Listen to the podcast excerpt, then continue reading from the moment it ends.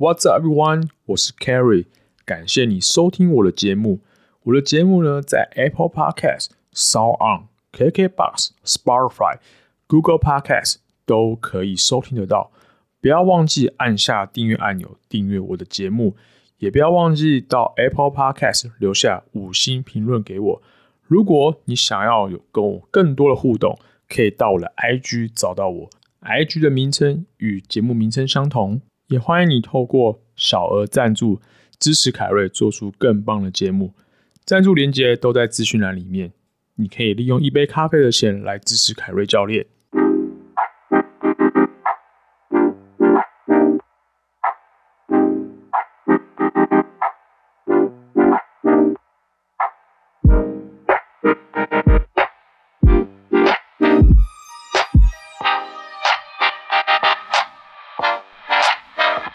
OK，here we go。哇，今天第五十四集，嗯，很久没录音了，不知道最近大家过得如何呢？呃，我想最近大家应该被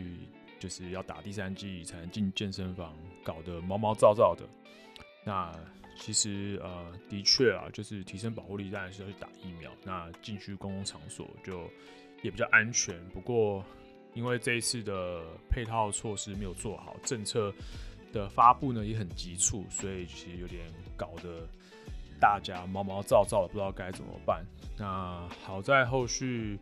呃，我看了一下，好像是体育署还是体育局有些配套措施出来，就比较清楚了。那大家就比较能够放心的去健身房。对，那那个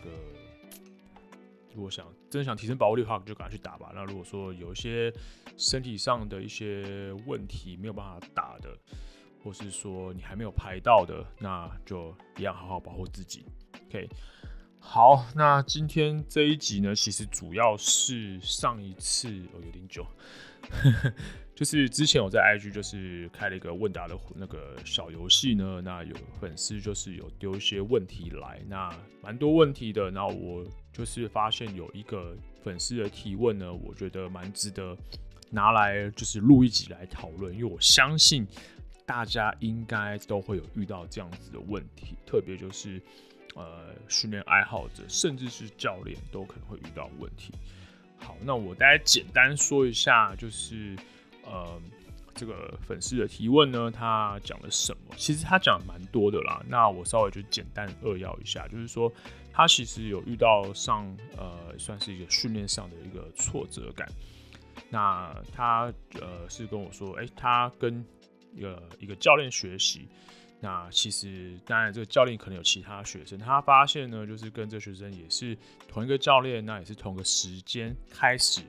就是上课，那跟这位教练呢，就是练的课表呢也相似，那也是花很多时间训练，可是他却发现自己在就是这个呃三大项的积极训练项目呢，重量进步幅度明显比别人差很多。然后重量没有办法稳定加上去，所以让他觉得有种就是焦虑感跟相比较的挫折，那甚至呢让自己有点想要就是暂停训练这样子。OK，嗯、其实这个问题我觉得蛮好的，那我相信大家应该都有遇过。其实这个就是所谓的就是比较的心态。那我今天就是这个节目呢稍微呃。就是来讨论一下这类的话题，OK？那我先说，就是真的不需要比，因为我觉得没有什么好比的，因为每个人的起始的体能状态其实不太一样，即使是同个时间点比，其实我个人觉得比较的那个基准点其实也有点不一样，对，除非啦，真的是你们是同个体重量级，然后身材非常相似，然后。呃，又有一些，比如说可能是竞赛的需求什么，那才可能有值得去比较，因为毕竟已经已经是走到竞赛了，所以一定会有那个有比较的那个的那个价值感。可是其实如果是一般的话，我个人是觉得不需要，因为毕竟训练是要让自己身体变得强壮健康的，而不是拿来比的。OK，不过没关系，我还是就跟大家聊一下好了。其实。呃，我就先从学员间的比较好，当然我自己也遇过啊，就是这位粉丝提的问题，我自己也遇过。呃，就是当然不是一模一样，就是说，哎，有些学生会说，哎，教练，我就是哦，我跟你学这个动作，可是我觉得我好像做的没有比别人好，然后做重没有比别人重，那是不是我我很差啊？然后怎么样啊？或者是说，呃，这个怎么那么难啊？是不是不好学啊？可是看起来明明就没有很难，为什么还这么难学？OK，其实呃，我遇到这样状况，通常呃，我会先跟学生说，其实。你真的要比，你真的也没办法跟别人比，因为第一个，你们的体重量级是不一样的。你今天体重呃六十公斤，你跟一个八十公斤的比，那没得比，对吧？你很羡慕八十公斤的人有很多力量，可是也许八十公斤的人很羡慕你，你的身体是比较轻一点，然后你可以力量输出比较多，甚至做跟他重量很相近，也有可能就是对方也会这样想。所以其实呃，真的说要比较的话，通常呃，我们就会看就是体重量级是不是在同个基准线上去比，那才有比较的就是价值。对，你看嘛，像那个呃举重比赛或者健力比赛，因为他们有分体重量级，甚至像健美比赛这些，他们有分量级。那呃健体也是，好像是健体好像身高吧。他们有明，因为为了比赛公平性关系，他们有分量级，让大家在同一个水平上能够去竞争。那我觉得那是有比，那是的确是有比较的价值在。对，可是，一般来讲的话，你这样比好，的确就是看体重。可是，重点是每个人的训练频率，还有生活的节奏、工作不一样，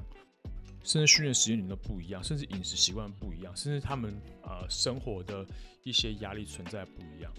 那那其实真的比较下来，其实真的我觉得没有很大意义，对啊。所以呃，学生这样跟我讲，那我就说，那其实这个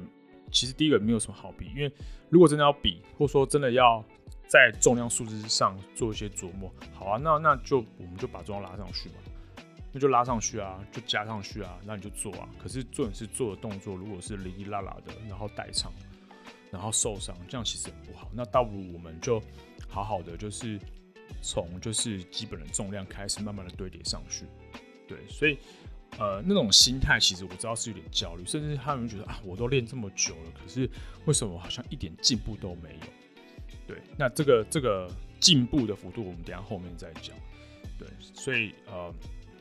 我觉得放宽心吧，因为其实呃，既然就是进来健身房就是学习。甚至练习这些东西呢，其实有点像，有时候其实从零开始，因为可能不是你擅长的东西，那可能是你过去没有接触过的东西，可能过去是过去你接触过，可是你不熟悉，甚至不知道自己做的对不对，所以呃，这都是一个过程，学习的过程。那慢慢的你抓到要领，知道怎么开始执行动作，知道怎么练了之后，你的进步的幅度就会慢慢的出现，就会慢慢的线性的出现。那可能过一段时间，哎、呃，就是远离了，不是远离，结束了所谓的初学者的蜜月期。那我们就来看看要怎么去调试你的训练的进度，让你自己再再能够更进步。对，所以其实我觉得，嗯，不用想太多，因为真的是比不完啊。对啊，而且每个人目标又不一样，搞不好他呃目标是力量，目标是肌肉量等等之类的。对啊，所以呃，如果说真的是发现到，嗯，比较之下好像是，呃，进步幅度很慢。就像这位粉丝有跟我跟我提到，他觉得进步幅度变慢。那其实回到个人身上，如果我们就不要比较，回到个人身上，为什么进步幅度出现一些问题呢？呃，其实我那时候有回这位粉丝，那我就大概说一下我怎么去回的。那其实呢，造成进步的幅度变数很多种，另外一面造成退步的进步，呃，对不起，造成退步幅度增加的变数也很多种。那其实呢，嗯，我们就先讲退步好了。为什么会退步？会不会就是呃上课的时候就是状况没有调整到非常好？这也是有可能。自主训练状况是不是没有到非常好？这也是也有。那是不是自己的睡眠，然后饮食，呃，或者是恢复上面没有做得很到位？这也是有可能，因为毕竟，呃，一般人除了训练之外，还有自己的工作，那工作也是个压力，生活也是个压力，这个累积起来，其实对于身体上，呃的那个有时候负面的效应是会有的。那怎么样去调试自己的压力，其实就是非常重要的地方。那饮食啊这些就不用讲了，对，因为饮食如果说你都是随便乱吃，然后没有好好照顾自己的身体的话，当然就会反映在你身体上面。对，那进步的话，幅度进步的，就是观察你是否有进步，其实也有很多角度可以去看。那我就讲，就是说，呃，训练动作好了，也许你今天的动作的，呃，操作执行上，哎、你发现好像比以前好一点点，身体比较会听话，身体比较会，呃，能够稳定好躯干，做出该有的动作，或者说能够，呃，让躯干，呃，可以做出就是该。呃，那个动作需要的东的东西，可以能够稳定，可以用力，可以旋转之类的等等。OK，你已经发现好像比上次好，其实就是进步。也许进步幅度很小，很微小，甚至是你感觉不出来。可是也许教练看得出来，那其实就表示你进步了。基本上，我觉得只要比上一次好，我觉得就是进步了。OK，那再就是说，你也可以观察一下，就是身体的感觉，哎、是不是比之前更好？脑袋是很清楚的知道，说我今天要做些什么事情，比上次很清楚的知道。对，那再就是可以看看一下自己的训练课表安排是不是得宜。当然，因为如果说你有跟教练上课的话，这个可以跟教练讨论。当然，如果说你是呃喜欢自己练的人呢，你可以看看一下你安排课表是不是适当、恰当的，是不是呃训练量太高、强度太高，还是说。你没有去踩刹车是，当然这个我觉得可以跟就是教练去讨论，OK。那还有就是我们刚前面提到的，就是动作品质的部分，呃，这很类似，跟刚刚我讲的很类似，就是你可以观察你现在的关节的位置，OK，然后活动度是不是进步了，稳定度是不是进步了，你的呼吸的控制是不是进步了，你的躯干的稳定性控制是比之前好了。其实这些比较微小的地方。都是可以去观察到自己是不是进步，因为这个种种层面你都照顾到的话，我相信你的动作品质跟你的能够操作的重量应该会一步一步的、一步的提升。对，所以，呃，我觉得啦，就是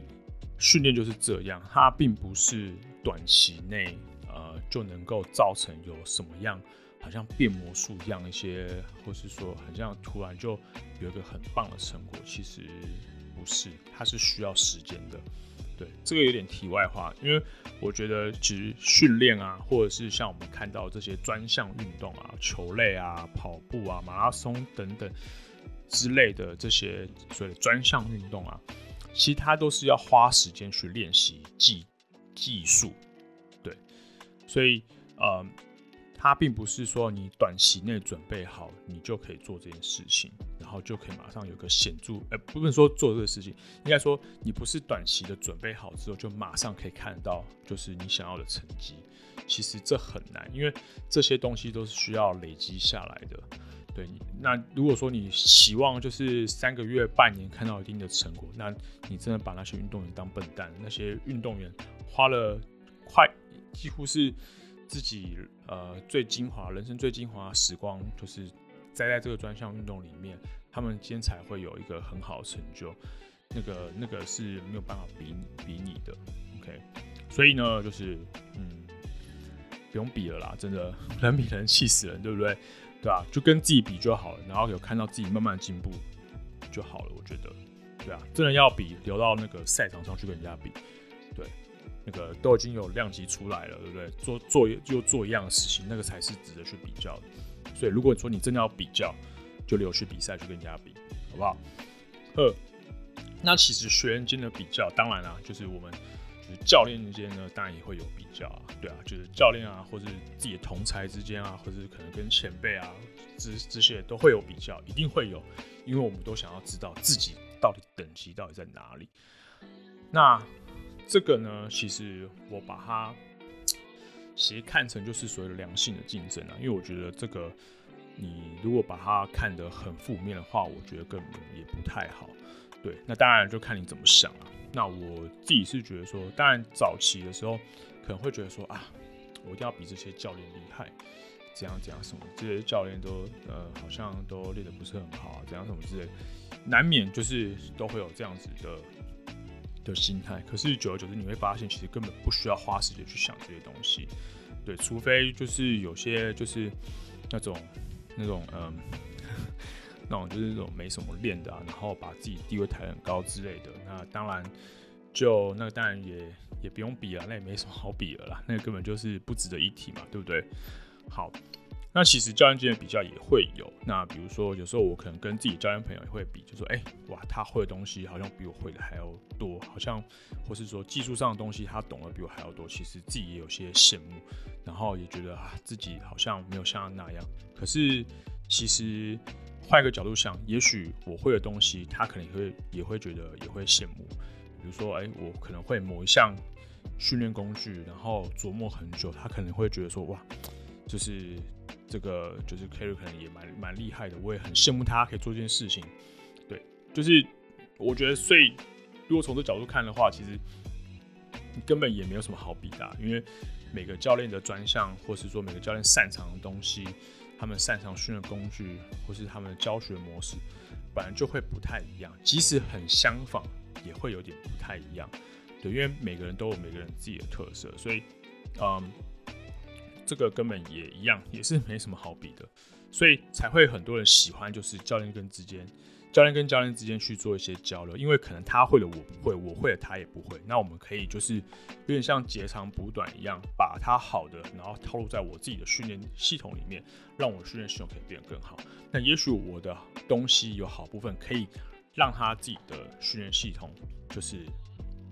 有所提升的，让他变得更进进步，所以像两两个人就可以一起就是提升上去。那在我们自己的就是进修学习过程当中，一定会一直在不断的更新很多很多的学习的，呃，不是，对不起，一定会学到以及更新很多训练的新的概念。所以我们就是一定会不断的进步。那有些人可能哎、比较快去接触到这些东西，那他可以赶快分享给自己的教练同侪。朋友们，然后能够帮助他们，能够在训练上可以有一些工具，帮助自己的学生进步。那也许他们会的东西，就是也是比较早接触的，他也可以帮助你，就是可以变得更好。所以我觉得这个是一个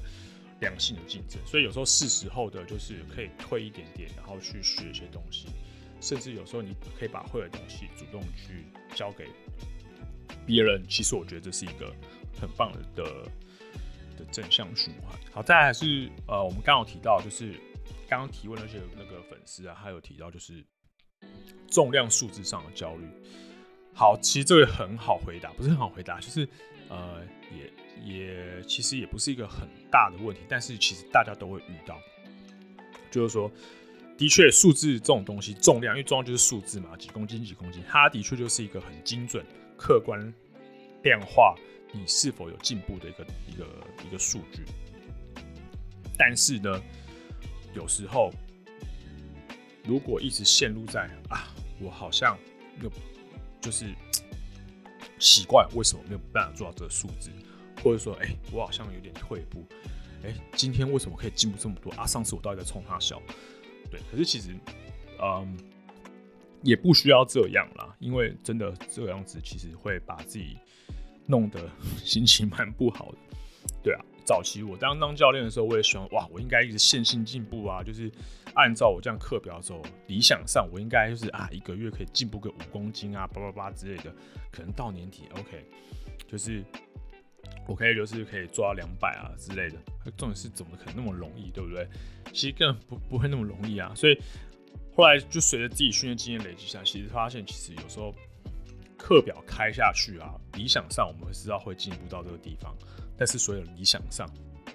因为中间遇到什么样的问题或者是什么样的变数，我们都不知道啊，对不对？所以，呃，的确是可以设这样子的数字，我觉得没有问题。真的，我觉得可以设这样数，比如说，哎，你希望就是到年底前啊，你可以硬举聊聊两百一十公斤好了，那你往回推到现在，你这之间你要做什么，当然你就可以自己去安排。可是一定会遇到一些变数，那在这个过程当中，你可能会对于哎、奇怪，我的重量上不去啊，还是怎么样，就产生一些焦虑感。其实就像我刚刚说，真的不需要，因为因为中间真的遇到什么事情，你自己也不知道。那再就是说，是时候的退阶，或是进阶，或是做一些变动，其实对于你要去触呃去碰到你想要的目标，其实是有帮助的。所以不太需要把那个那个数字当成就是说啊，一定就是所谓的进步的一个依据。它是很客观，它是很明确。明了就是的的进步的的一个数字没有错，但是其实不需要把它看得太重，对吧？像几几年前我开始接触举重或是接触集训的时候，会觉得说，哎、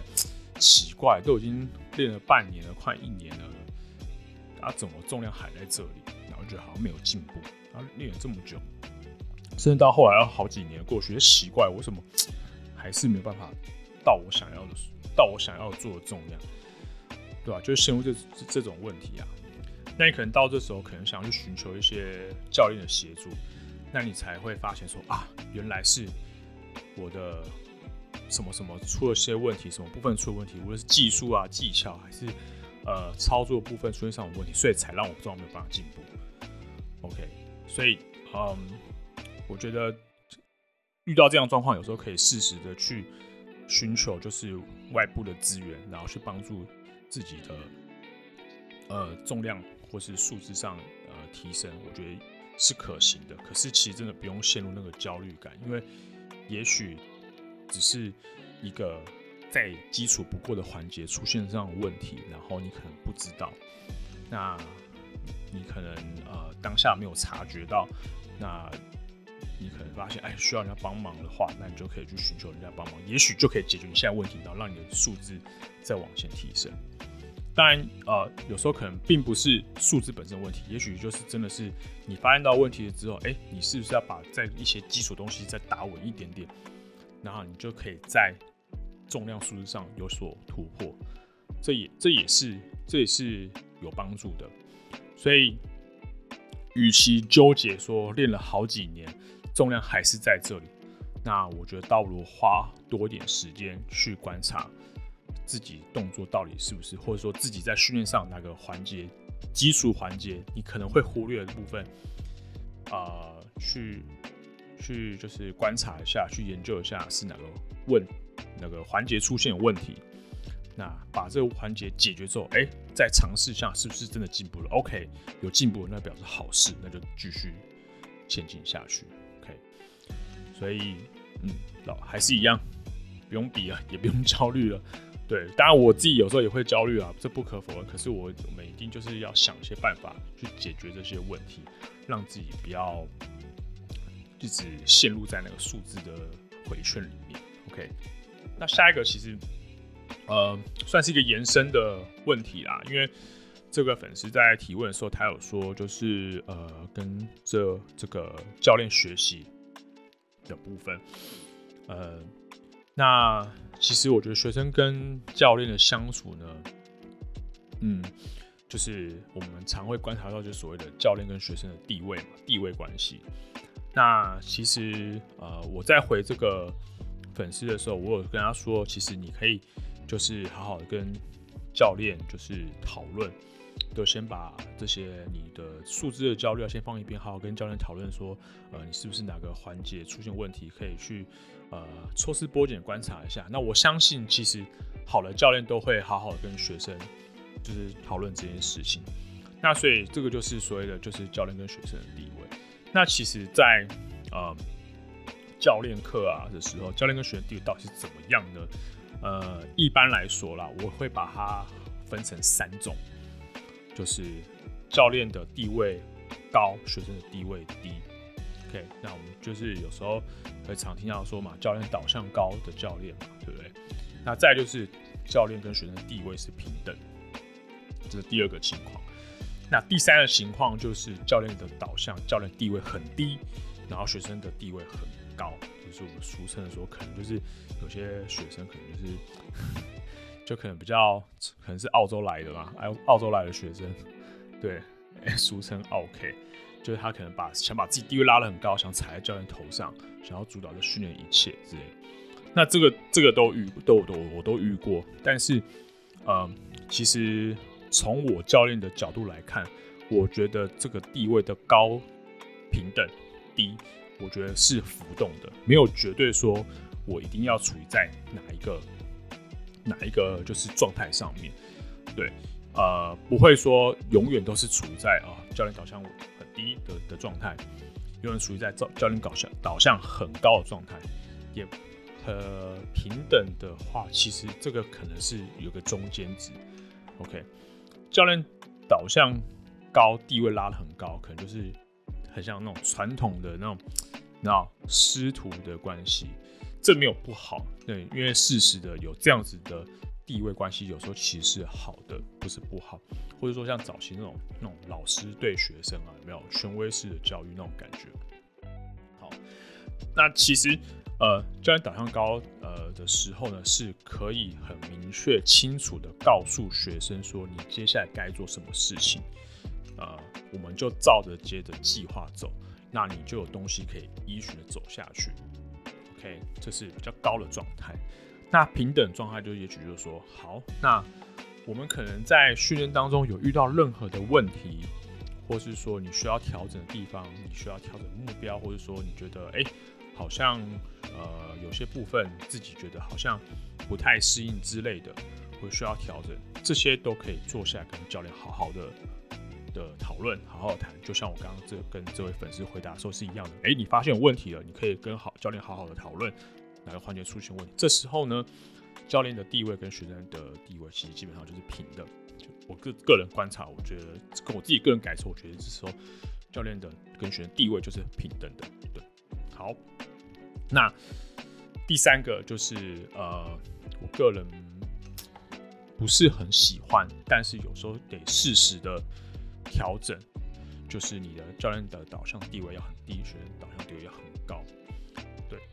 呃。我我不喜欢的原因是因为以前吃过这种闷亏，对，呃，甚至觉得说自己的呃专业价值可能就会被就是被贬低。当然，很多教练都不希望这样，所以可能会导致说啊，那我就要把教练地位拉得很高。可是如果过度在处于高的状态的话，那就会有反效果。也许这个学生再也不跟你合作，对，或是你可能失去了一些机会等等。那，呃，为什么会说是时候拉低呢？拉低有时候可能是因为你呃，可能训练上，或是说在呃课程安排之中，或是说有些你可能想跟学生沟通的地方，呃，你可能需要就是花点时间主动的跟他讨论。那这时候你可能需要把你的地位稍微放放低一点点，放低一点点，甚至说稍微，甚至是前者。就是拉平等一些些去跟教练好，呃，对不起，去跟学生好好沟通，因为你过度拉低的话，其实就是、这个角色就好像不太对了，就是很奇怪。那那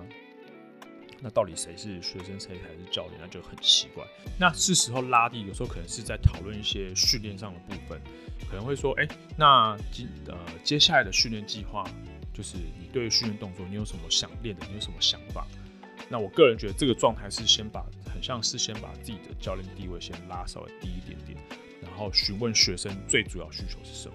我觉得这是比较明明显的就是状态。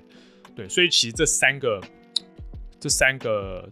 呃状态呢，地位的高中低的关系呢，我觉得是可以适时的去适时的可以去做一些调整。当然不是说你永远都要处于到某个阶段，永远。就是要处于高的阶段，或者永远处于到低的阶段，我不是这个意思。你是只可以自己去调整，这就很像是跟人相处，人与人之间的相处的的那个状态嘛，对不对？所以呃，我觉得这个部分呢，就是如果说你听众是教练的话，或是你是学生的话，我觉得这个可以了解一下，然后有时候在对于你跟教练或是跟学生相处之间呢，我想会有些帮助。那这算是我一个自己的一个算是浅谈啦，就是小小的观察这样子。如果说大家对于这个部分有兴趣的话，到时候也许可以再开开一集来聊一下。OK，好，那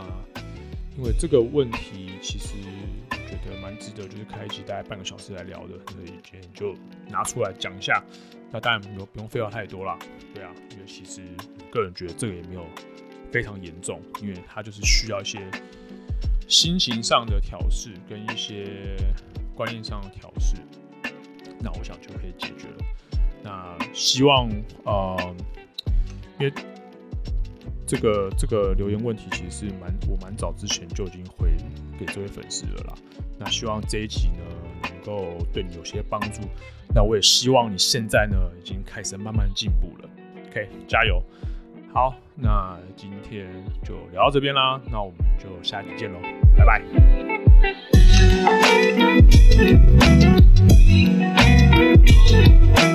you.